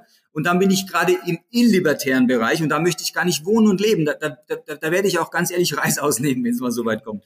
So, und, und ich bin absolut dafür, äh, Umweltbelastungen und übrigens nicht nur CO2, es geht auch um andere Dinge, es geht auch um Plastik in den Meeren, es geht auch um mhm. sonstige, es ist, ich meine, und wir haben auch da, auch da hat ja der Rosling aufgezeigt, wir haben sehr, sehr viel erreicht, auch im Umweltschutz. Das wird ja auch gerne übersehen, ja. ja. Ich, ich als Mann mittleren Alters, ich habe ja schon erlebt, Ozonloch, Waldsterben, Tschernobyl habe ich gesehen, ja. Ich habe Seveso gehabt, Dioxinabfälle. Also ich habe schon, ich habe schon sechs oder sieben Weltuntergangsszenarien überlebt, ja. und ich werde auch das nächste und das übernächste überleben. Und ich möchte noch was dazu sagen, weil, weil, weil du meinst vorhin, Björn, ja, da wird zu viel und äh, da wird dann gepampert und hier und da und dort. Ich glaube, dieser soziale Charakter, den wir ja in der Grund, grundlegend in unserer äh, Marktwirtschaft drin haben, den finde ich schon gut. Also das Abdämpfen, äh, ich denke jetzt nur an das Kurzarbeitergeld, das wir etwa acht Millionen Menschen gezahlt haben in, in, der, in der Frühphase der Corona-Pandemie. Äh, ähm, ich habe eine ich habe eine Niederlassung in Amerika. In Amerika war die Arbeitslosenquote zwischenzeitlich bei 15 Prozent. Ja? also die ist unheimlich angestiegen und dann natürlich wieder gesunken. Die sind jetzt auf World Record. Die atmen das ein und aus. Aber die Einzelschicksale, die dahinter stehen, sind teilweise sehr dramatisch da habe ich es dann doch lieber so, dass wir versuchen, es abzudämpfen. Das finde ich gut und richtig. Ja. Was ich, was ich sage, sind, oder was ich problematisch finde, sind zwei wesentliche Dinge. Das eine ist eben diese strategische Denke, die da komplett fehlt. Und zwar ja. weniger eine bürokratisch-strategische, wo man irgendwas reglementiert oder was kann ich noch verbieten, sondern eine innovativ strategische Denke. Auf welche Sektoren, auf welche Kernkompetenzen, ja. auf welche Felder konzentrieren wir uns und wo geben wir sozusagen Anfangsimpulse, damit sich in unserer Volkswirtschaft etwas entwickelt, was dann später das neue Geschäftsmodell trägt. Schaut euch China an, hat eine 2050er Strategie, ja. hat uns im Grunde genommen den Verbrennermotor abgeluchst, ja, ja. Hat, äh, hat es geframed auf E-Mobilität, baut aber weiter Verbrenner und die werden 2040 und 50 auch noch Verbrenner bauen. Die haben uns unsere Weltmarktführertechnologie letzten Endes abgekupfert und werden sie weiter produzieren. Das zweite, was ganz wichtig ist, und das ist für mich mehr oder weniger jetzt etwas typisch Deutsches, Technologiefeindlichkeit. Wir mhm. leben in einem Land der, der Technologiefeinde. Das muss man mal so sagen, trotz der Nutzung von irgendwie Handys und so weiter und so fort. Warum vertraut man nicht darauf, dass uns Innovationen gelingen werden und warum regt man die auch nicht an, die Probleme lösen? Ja, es besteht überhaupt kein Grund zu denken, dass es uns nicht gelingen würde, in den Technologie zu mhm. die CO2 aufnimmt, ja, oder einfängt, was ja jetzt teilweise schon passiert, wenn man es irgendwo versucht zu komprimieren. Aber wir rechnen ja heute bei der, gerade bei der Klimadiskussion immer alles linear sofort. Wir gehen zwar von von Kipppunkten aus im Bösen, aber nicht von Kipppunkten im Guten. Es kann ja genauso gut, also es gibt immer nur die Kipppunkte, die sozusagen äh, uns ins Desaster führen. Es könnte aber auch eine Sprunginnovation kommen, die uns plötzlich von einem Tag auf den anderen das CO2-Problem aus der Hand nimmt. Das ist nicht unmöglich, ja? ja. Und wir müssen die Leute dazu bringen, an sowas zu arbeiten, statt im Jute-Säckchen mit dem Lastenfahrrad durch die Gegend zu laufen und zu sagen, ich muss verzichten, weil sonst komme ich in meinem Leben nicht voran. Weil am Ende des Tages, sorry to say, ja. am Ende des Tages der Pursuit of Happiness, ja, der in der amerikanischen Verfassung äh, niedergeschrieben ist, ist auch für mich etwas, was jedem Mensch auf der Welt zusteht. Ja. Und es gibt keinen Grund, auch nicht, auch nicht die Klimakatastrophe, dass wir den Pursuit of Happiness den Leuten letzten Endes wegnehmen. Egal ja. welchen Leuten, ob hier in dieser Welt oder in der zweiten oder eben in, in Mittel-, Nord- oder Südamerika oder in Afrika. Das, das ist etwas, was man sich auch immer vor Augen halten muss. Ja, also ich, ich glaube, in, mein, in meiner Wahrnehmung ne, ist man in Deutschland immer sehr, sehr schlecht darin, eine positive, ein positives Signal zu senden. Im Sinne von, lass uns mal machen, lass uns mal möglich machen, lass uns überlegen, lass uns mal nachdenken. Was mich ehrlich gesagt wundert, weil das mal nachgesagterweise die Kernqualitäten Deutschlands waren. Und ich frage mich ehrlich gesagt, wo das, genau, wo, da, wo das mal geblieben ist. Ne? Und ich ja. habe ein gutes, ein gutes Beispiel zum Beispiel für mich auch, wie, wie man einen Wandel vollziehen kann. Es gibt ja den, den ehemaligen norwegischen Staatskonzern, also ist immer noch ein Staatskonzern, heißt jetzt nur anders, früher Statoil, heute Equinor. Ja. Haben sich umbenannt von Statoil zu Equinor, weil sie zum einen gesagt haben, okay, wir wollen weg von fossilen oh ja. Energien, genau, ja, wir, wir wollen es auch wirklich, ne? also das, das haben sie tatsächlich auch zum Teil getan, sind aber natürlich auch einer unserer Hauptgaslieferanten. Ähm, und das Zweite, was sie getan haben, ist, die haben sich eine Technologie überlegt, wie sie mit Carbon Capture and Storage in die ausgepumpten Kavernen des Öls das, das CO2 wieder reinpumpen können. Ja. So, und das sind, das sind Dinge, die passieren in Deutschland meines Erachtens nach nicht. Die sind, die sind verboten. Die sind hochgradig ja, warum? verboten. Ich kann dir auch sagen, warum. Die, das Argument lautet, wenn wir den Leuten jetzt schon sagen, dass es im Grunde genommen solche Technologien gibt, dann hören sie auf, sozusagen zu verzichten und zu sparen. Ja? Es gibt übrigens noch einen weiteren Punkt, den ich dazu anfügen muss. Was ja auch nicht passiert ist, mal abgesehen, es passiert Folgendes nicht. Es werden keine Preisschilder an diese ganzen Maßnahmen geschrieben, ja. Also im Grunde ich fände es fair, ja, äh, wenn man heute mal hergehen würde und sagen, das, was wir uns vorstellen jetzt hier sozusagen an Klimareduktionspolitik, führt zu folgenden Ergebnissen. Das passiert ja nicht. Im Moment haben wir ja Gott sei Dank eine gute Ausrede dafür, dass die Preise steigen. Wohlgemerkt, ich glaube, sie müssen steigen, gerade ja, ja, ja, Weil, weil sie tatsächlich zu niedrig waren. Ja, Sie müssen steigen, da gibt es aber keine Frage. Und wir haben die Umwelt bisher nicht eingepreist, sollten das aber tun. Nur, jetzt haben wir natürlich einen guten, guten Grund, warum das so ist. Ich fände es aber fair zu sagen, in dieser Welt, ja, wo wir leben, wird es zu den und den Wohlstandsveränderungen kommen, wenn wir die und die Maßnahmen umsetzen. Weil vieles von dem, was wir tun müssten, um zum Beispiel CO2-neutral zu werden, in der, im gegenwärtigen Setup, führt ja zu erheblichen Kosten, ja, zu erheblichen Kosten und Wohlstandseinbußen. Das muss man einfach mal so sagen. Aber diese Preisschilder werden nicht aufgerufen. Und das finde ich, also ich persönlich finde das unfair, auch von der Politik ganz offen und ehrlich zu sagen, was das bedeutet. Vielleicht wissen sie es teilweise nicht, aber sie, glaube ich, sie, sie, sie, sie, sie schminken das auch gerne, überschminken das gerne mit eben Hinweisen auf dies oder das, ja. Das, das, das besonders Witzige finde ich, oder das besonders Dramatische eigentlich. Es ist völlig in Ordnung, etwas nicht zu wissen. Es ist viel dramatischer, so zu tun, als wüsste man es. Also es gibt, es gibt viele Situationen, in, in denen es absolut legitim ist, Dinge nicht zu wissen. Also es ist vielleicht relativ Absolut, schlecht, wenn man Infl oder wenn man äh, Insolvenzmechanismen nicht kennt. Aber ähm, ansonsten gibt es halt ein paar Dinge, also gerade gerade in komplexen Sachverhalten und in, in der mittlerweile sehr komplexen Gemengelage, in der wir uns befinden, gibt es Dinge, die sind nicht vorhersehbar. Ne? Das ist ja. absolut in Ordnung. Ja. Ist dann aber so zu verkaufen, als wäre dieser eine Weg genau der eine, den man jetzt beschreiten kann, um dieses Problem zu lösen, finde ich absolut fatal. Ich auch. Ja. Ich bei dir. Und, und das, das ist mir ehrlich gesagt mein größter Vorwurf an die Politik im Allgemeinen. Dass, ja. dass es halt häufig sehr ideenlos ist und dann teilweise auch, wenn man keine Idee mehr hat oder nicht mehr weiß, wie es geht, ähm, dann einfach, da sage ich mal, sich ausflüchtet. Markus. Jetzt haben wir, jetzt haben wir, jetzt haben wir so viel Politikbashing gemacht. Ähm, was, könnt, was, was sollen die Unternehmen tun unterhalb dies, innerhalb dieser Randbedingungen? Also ich, Thomas, du kennst das ja, du hast es hier mit Björn und mir mit ja. zwei absoluten Technologie- und Innovationsfreaks zu tun. Gut, ja. Der eine programmiert wie ein Weltmeister, der andere versucht Mathematik in KI-Methoden zu schrauben. Also wir sagen immer, wenn, wenn hier bei uns nicht die Speerspitze ist, wen, wo soll es dann noch Dollar pieken als bei ja, uns in diesem Podcast?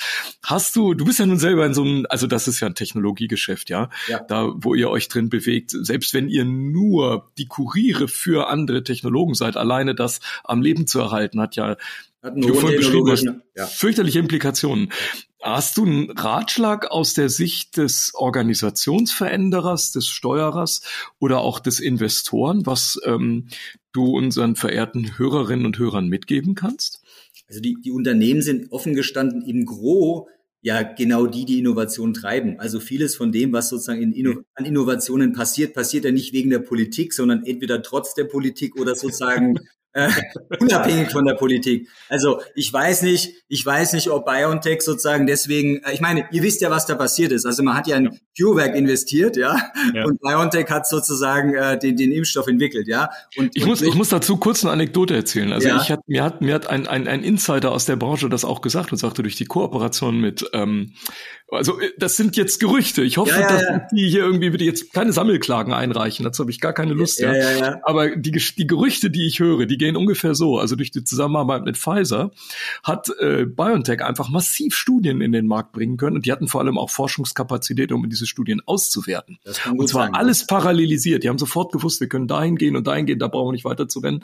Und ähm, äh, das Parallelunternehmen, über das wir eben gesprochen haben, soll angeblich, und ich kenne Unternehmen, die wie gesagt auch ähm, da ein bisschen tiefer drinstecken, die haben gesagt, ja, wenn man mit diesen unterschiedlichen Firmen arbeitet, dann erfährt man eben auch, dass so der eine oder der andere äh, vielleicht ein bisschen zögerlicher ist und der andere wiederum ein bisschen kräftiger da reingeht. Also es scheint offenbar auch, worauf will ich hinaus, die Idee zu sein, zu sagen, wenn ich ähm, auf so einem Innovationspfad bin, dann muss ich da Neudeutsch würde man sagen, committen. Also ich muss mich irgendwo verpflichten, dann diesen Weg auch konsequent und dann brutal zu gehen, vor allem in einer Situation, wo der Durchschlagskraft hat. Das war das, was ich daraus mitgenommen habe. Ich kann das total nachvollziehen, weil bei uns ist das genauso. Wir haben ungefähr 60 Prozent unseres Geschäftes in den USA und die USA-Niederlassungen sind tatsächlich die innovativeren, die dynamischeren, das sind die agileren, ja. Also ja. es hat nicht nur mit dem Silicon Valley zu tun, es hat nicht nur mit dem Spirit, um es hat, also das ist alles. Ich meine, das waren ja sozusagen die die, die Mayflower-Nachkömmlinge, äh, äh, das ist ja der Melting Pot, das sind die, die immer nach dem Leben gesucht haben. Das war vielleicht auch die Positivselektion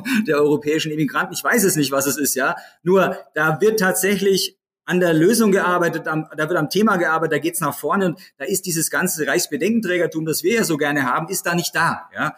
Manchmal müsste es vielleicht an der einen oder anderen Stelle sein, keine Frage. Es ist immer gut, nochmal drüber nachzudenken. Ich bin auch für tiefsinnige äh, sagen wir mal, nach, tiefsinniges Nachdenken. Aber bei Innovation, beim Ausprobieren, beim, beim, beim Versuch, immer technologisch ähm, Höchstleistungen zu bringen, ist es halt tödlich. Wir haben bei CureVac jetzt gesehen, dem bleibt jetzt nur noch die Klage und BioNTech hat im Endeffekt sozusagen das Rennen gemacht, weil das kommt ja noch dazu. Wir befinden uns ja bei all diesen Sachen immer im globalen Wettbewerb. Ja. Da können wir so viel deglobalisieren, wie wir wollen. Am Ende des Tages müssen unsere Produkte mit den Produkten, die in Singapur, die in Taiwan, die in China, die in Südamerika, die, müssen konkurrieren. Ja, ja das, sehen wir in dem, in dem KI-Markt. Ist das, ist das, kannst du das wunderbar beobachten. Ja. Da, da haben wir als Europäische Union gar, wir sind überhaupt keine Player. Wir sind gar nicht da. Wir sind in aber wir, aber wir reden über Rahmenbedingungen, ja, wie man das regulieren müsste. Ich, Im Prinzip, unhöflich gesagt, ohne einen Funken Ahnung. Ja. Aber wir bauen, da wo wir richtig gut sind, ist jetzt schon die Rahmenbedingungen äh, einzuziehen, die also. Die Wasserstoff, für die Wasserstoffwirtschaft. ja, da, so weit wollte ich jetzt gar nicht gehen. Aber ich ja, denke,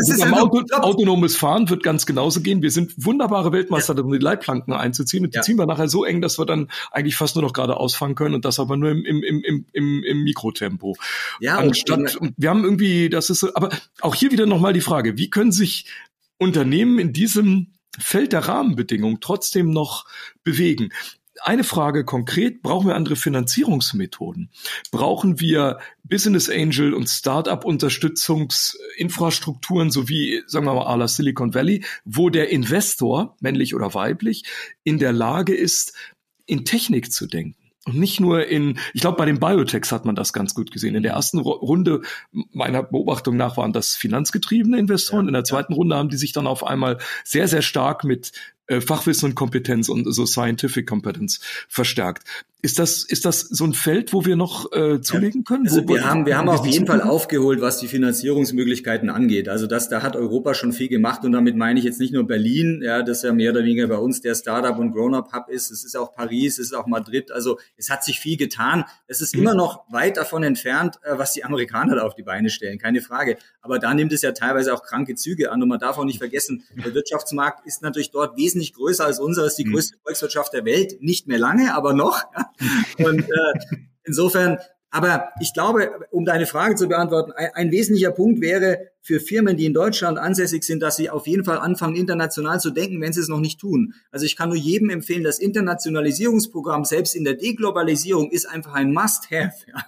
Das hat auch zu tun mit sozusagen Kostenvorteile nutzen, das hat was zu tun mit sich inspirieren lassen etc ich glaube, man muss viel mehr von der Außenperspektive reinbringen und viel mehr von diesen Möglichkeiten, die im Ausland vorhanden sind, auch für uns nutzbar machen. Weil im Grunde, es gibt ja eine deutsche Krankheit, das ist ja auch die Nabelschau. Ja, also mit sich selber sich zu beschäftigen und eben kaum was reinzulassen, was von außen kommt. Ich meine, wir haben in der Psychologie das Eigenbild-Fremdbild. Das nutzt in der Politik niemand. Ja, wenn ich die ausländische Presse lese, nicht nur auf den Auslandsreisen, es gibt, es gibt auch sozusagen die, die Bulletins, die sozusagen ausländische Artikel auch über uns im Endeffekt da, also äh, äh, zusammenführen. Das muss man, das muss man einfach auch mal beherzt lesen. Äh, und, und das Bild, das wir in Deutschland abgeben, Made in Germany und so weiter, das hat sich wirklich stark gewandelt. Das ist schon mhm. alarmierend, ja. Und dann immer noch da zu sitzen und zu glauben, man wäre jetzt in der XYZ Zukunftstechnologie, könnte man durch Brüssel und durch Berliner Entscheidungen und so weiter, weil man am grünen Tisch irgendwas entschieden hat, könnte man führend werden. Das ist einfach nur lächerlich. Und es werden am Ende werden es die Firmen reißen, es werden die Unternehmertypen reißen, es werden die reißen, die sagen, ich gehe dann doch da in, in, in den mRNA-Wirkstoff rein, indem ich mich mit richtigen Kooperationen ausrüste. Es sind die, die jetzt, was weiß ich, wie Trumpf in die Lasertechnologie investieren. Es sind, es sind einzelne Menschen, die einfach ganz hervorragend nach vorne denken und die mhm. sich dann sozusagen gar nicht bremsen lassen. Und da kann der Staat oder die Bürokratie tun oder lassen, was sie will. Sie können es im schlimmsten Fall abwürgen, ja. Und sie können natürlich auf der anderen Seite auch äh, äh, mehr oder weniger dort äh, Unterstützung leisten, wo sie Rahmenbedingungen setzen, Erleichterungen, Bürokratieabbau und solche Dinge möglich machen. Ansonsten wäre mein, mein, mein letzter Tipp, was übrigens in München super funktioniert, einfach eine bessere Kooperation von mhm. Hochschule und, und, und Unternehmertum. Denn das ist ja auch ein Learning aus den USA. Die enge Verzahnung der Universitäten mit den Startup Factories ist ja dort auch etwas, was dazu beiträgt, dass es zu einer extrem guten Entwicklung von solchen, von solchen neuen Geschäftsmodellen kommt. Ja? ja. Nicht umsonst sind Stanford und Harvard extrem erfolgreiche Unternehmeruniversitäten. Ja. Und, und das, das, das ist in dem TUM in München in der Technischen Universität, äh, da, da ist ja sowas auch angekommen, da versucht man das auch. Das müssen wir noch wesentlich stärker äh, ähm, ähm verstärken, also wesentlich stärker betreiben. Ich glaube, da in der, in der Übertragung von, von wissenschaftlichem Know-how in sozusagen praktische Produktideen und Geschäftsmodelle, da liegt unheimlich viel Potenzial. Wenn uns das nicht durch die ganze Kapitalismuskritik und so weiter kaputt gemacht wird, weil die Leute sagen, oh mein Gott, ich, ich arbeite lieber als Beamter, ja, respektive, also das, was, was, was ja, also zwei Dinge finde ich spannend. Also das eine ist, ich komme von einer, äh, von, von einer der, der technischen Hochschulen in, in ja. Deutschland, aus Aachen, ähm, habe da Maschinenbau studiert und alles, was ich irgendwie an BWL gebraucht habe oder sowas, habe ich mir alles später beigebracht. Spielt ja. im ingenieurswissenschaftlichen Studium ja. überhaupt keine Rolle. Mittlerweile gibt es zum Glück, da bin ich recht froh, gibt es auch da so ähnliche Initiativen. Und das Spannende finde ich gerade die Unternehmertum äh, in München ja. Ähm, ist ja dadurch entstanden, dass äh, der Helmut Schöneberger äh, damals eine seine Diplomarbeit darüber geschrieben hat, wie Stanford seine, seine Ausgründungsstrategie macht. Ja. Also wie das Ökosystem aussieht, gerade im Umfeld von Stanford ähm, und den, den Unternehmen im, im Silicon Valley. Ähm, und dementsprechend sehr, sehr stark an diesem Beispiel entlehnt. Also eine sehr, sehr gute Analogie ähm, dazu. Ja, und ich glaube, ein spannendes Thema, das wäre dann auch meine letzte Frage. Ja. Ähm, du sagtest eben, und dieser Meinung bin ich auch, und ich weiß, Markus auch, und Unternehmer sind letzten Endes genau die, die es am Ende richten können und werden. Ja. Warum haben trotzdem Unternehmer eigentlich in Deutschland so einen schlechten Ruf? Ja, es sind im, im Tatort immer die Manager oder die Unternehmer, die die Mörder sind. 27 Prozent, genau. glaube ich, war der Anteil. Ich, ich ja. der Gärtner, ja. Ja, ja, ja, ja genau. Also, Du, ich, ich, ich weiß es nicht. Also auch da hat sich unheimlich viel getan. Also das mhm. Unternehmertum, wir sind ja nun traditionell hier bei uns leider im Grunde mit einer schlechten Unternehmerquote ausgerüstet. Ja, die Leute gehen ja lieber in irgendwelche großen Firmen oder äh, eben jetzt neuerdings auch in die, in die Ministerialbürokratie mit sechs, sieben, acht Prozent an Gründungen äh, as of total population sozusagen äh, ist, sind wir relativ schwach. Da haben andere Länder über 20 Prozent. Es ist aber besser geworden. Mhm. Ähm, und gerade auch das Startup-Thema Entrepreneur University, also da gibt es viele, es gibt viele Gründerlehrstühle.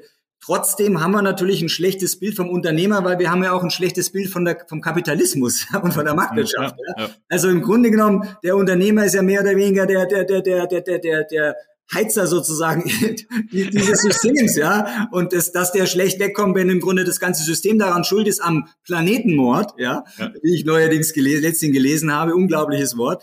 Also da braut sich halt leider Gottes eine, eine sozusagen äh, intellektuell nicht nachvollziehbare Suppe zusammen, die am Ende des Tages denen, die eigentlich mehr oder weniger die, die, die Gerichte bereitstellen, von denen alle leben und die auch die Ökologie finanzieren, da bereit sich, äh, braut sich eine Suppe zusammen, die den eigentlichen Wertschöpfern mehr oder weniger den Boden unter den Füßen wegzuziehen droht. Das hm. finde ich persönlich schade. Also insofern, ich würde mir. Ist aber ein deutsches Phänomen, ne? Ja. Das ist das Interessante. Ja, ja. Also wir führen ja, die Logik erschließt mich ja sowieso nicht, mir, mir sowieso nicht des, des Arguments, aber wir führen ja bei also ich muss dazu sagen, ich bin ein Fan, ich fahre immer nur Tempo 120, wenn ich es irgendwie schaffe, freiwillig. Aber ich, ähm, unabhängig davon, ob man jetzt ein Fan oder nicht des, des, der, des Tempolimits ist, wir führen als Argument ja immer an, alle um uns rum haben ein Tempolimit. Mit demselben Argument könnte man sagen, ja, die meisten um uns rum haben Kernkraft und die meisten um uns rum machen auch gar nichts. Ja, dass wir da nur selektiv Kapit auswählen, was uns gerade gefällt. Genauso wie wir nur die Studien auswählen, die genau das unterstützen, was wir gerade schon denken, ja. Also, ja, darauf wollte ich hinaus. Also genau. ist das, ist das letztlich auch eine deutsche Eigenschaft? Ich behaupte ja, ja immer, das ist irgendwo also also da, da, da, muss ich sagen, dass man sich das raussucht, äh, was so einem gerade in den Kram passt, ist, glaube ich, eine sehr menschliche Eigenschaft. nachvollziehbar. ja, mal. Ja, ich, ja. ich nehme nur die, ich, ich, ich höre mir immer nur die Kommentare an, die, die richtig angenehm sind, selbstverständlich. Ja, ja, Kommen wir denn dahin? Also, ich will auch keine Kritiker. Ich, ich, glaube, ich glaube, ja, ich denke, das ist menschlich und da muss ja auch jeder selber immer dran arbeiten, dass er sich eben auch mal hinterfragt. Das ist ja auch immer die Selbstreflexion, die wichtig ist. Aber also die Unternehmer sind aus meiner Sicht und auch die, die Wirtschaft an sich hat eine relativ komisches, komische Wahrnehmung da draußen. Ich bin jetzt mal gespannt, wie sich das verändert, wenn jetzt die, die der Mittelstand sozusagen bei dem Grünen Parteitag vor den Türen äh, protestiert. Das war eine ganz andere Variante als sonst. Aber ich würde mir einfach wünschen, dass man sozusagen, auch, also ich bin wirklich, wirklich dafür, dass wir, dass wir die Themen, die wir haben, und ich meine jetzt die ökologischen Probleme, aber auch die sozialen und menschlichen in einer sehr vernünftigen und auch kollektiven Art angehen, im Sinne von, mhm. dass jeder für jeden auch da ist. Gleichzeitig wünsche ich mir aber tatsächlich, dass man zu unserem äh, Wirtschaftssystem einfach ein etwas besseres, offeneres und schöneres Verhältnis entwickelt, dass man versucht, die Wirkmechanismen besser zu verstehen, weil die Preise sind nicht schuld. Die Preise müssen halt einfach die Kosten reflektieren. Dass man auch denen, die innerhalb dieses Systems arbeiten, dass man denen einfach etwas mehr Anerkennung entgegenbringt, ja, und nicht ja. denkt, dass jeder Topmanager sozusagen alle Mitarbeiter über den Tisch zieht, und, und letzten, und gerade die, und die, gerade die Familienunternehmer sind das ja nicht. Die denken ja in vielen Generationen, ja. Und das sind ja wirklich die Stütze der, der, der Wirtschaft. Und finally, in dem Zusammenhang eben auch etwas mehr Offenheit, was Technologie und Möglichkeiten und, und eben auch die Hoffnung darauf, dass das Leben besser wird, dass man sich das aneignet, anstatt diesen ewigen Niedergang sozusagen herbeizusehnen, ja. Denn eines muss ich ganz ehrlich sagen, und das habe ich eben auch äh, bei der, in der Factfulness gelernt, ich glaube, dass unser Leben in 20, 30 Jahren wesentlich besser ist als heute und ich hoffe es auch noch zu erleben, by the way. ich glaube, dass egal was passiert, ist immer ein, der Mensch wird immer eine Möglichkeit finden, rauszukommen. Er hat immer seine, seine Probleme auch zu lösen äh, äh verstanden. Gerade dann, wenn Krisen aufgekommen sind. Deswegen bitte kein Fatalismus, sondern einfach die Hoffnung darauf, dass es besser wird und dass wir alle daran mitarbeiten können, ein schöneres und besseres Leben auf einer besseren Welt zu gestalten. Das ist das, was im Grunde die positive Gegenposition wäre zu dem Fatalismus, den man leider so oft erlebt. Ein schöneres Schlusswort hätte ich nicht finden können. Dementsprechend, Thomas, vielen, vielen Dank ja, für dieses schöne Schlusswort und vor allen Dingen noch viel mehr für das gesamte Gespräch. Äh, ich denke, wir haben einen sehr breiten Bogen überspannt. Absolut. Äh, es war aber, glaub, also zumindest für mich an keiner Stelle langweilig. Ich hoffe, das war auch für die Hörerinnen und Hörer so. Ähm, Markus, möchtest du noch ein Schlusswort loswerden? Ja, also ja, ich, ich kann mich nur ebenfalls bedanken, lieber Thomas. Also das war ähm, das war ein, ein, ein intellektueller Flug über die Landkarte der volkswirtschaftlichen Rahmenbedingungen. Das haben wir hier relativ selten noch und in dieser Tiefe noch nicht gehabt. Ich würde gerne ähm, unseren verehrten Hörerinnen und Hörern das als Ball zuwerfen. Wer also da ähm, tiefer einsteigen möchte oder selber vielleicht sogar teilnehmen möchte als Gast, uns vielleicht da äh, die privaten eigenen Wünsche zuzusenden, einzureichen, dann können wir das in unsere Schwerpunktthemen einbauen und eben auch äh, sich gerne zu bewerben. Also Thomas, ich glaube, du hast es überlebt. Du bist auch relativ kalt reingesprungen und ja, vorbereitet. Ja, überlebt, und genau. Und ich würde es sogar nochmal machen. Das, das, das wäre jetzt genau meine letzte Frage gewesen und damit ist auch die schon äh, beantwortet und ab da bin ich jetzt wieder still. Alles klar. Wunderbar. Dann, Dann danke euch sehr. Liebe Grüße. Macht weiter mit dem, was ihr macht und äh, schönes Wochenende. Gleichfalls. Herzlichen Dank. Tschüss.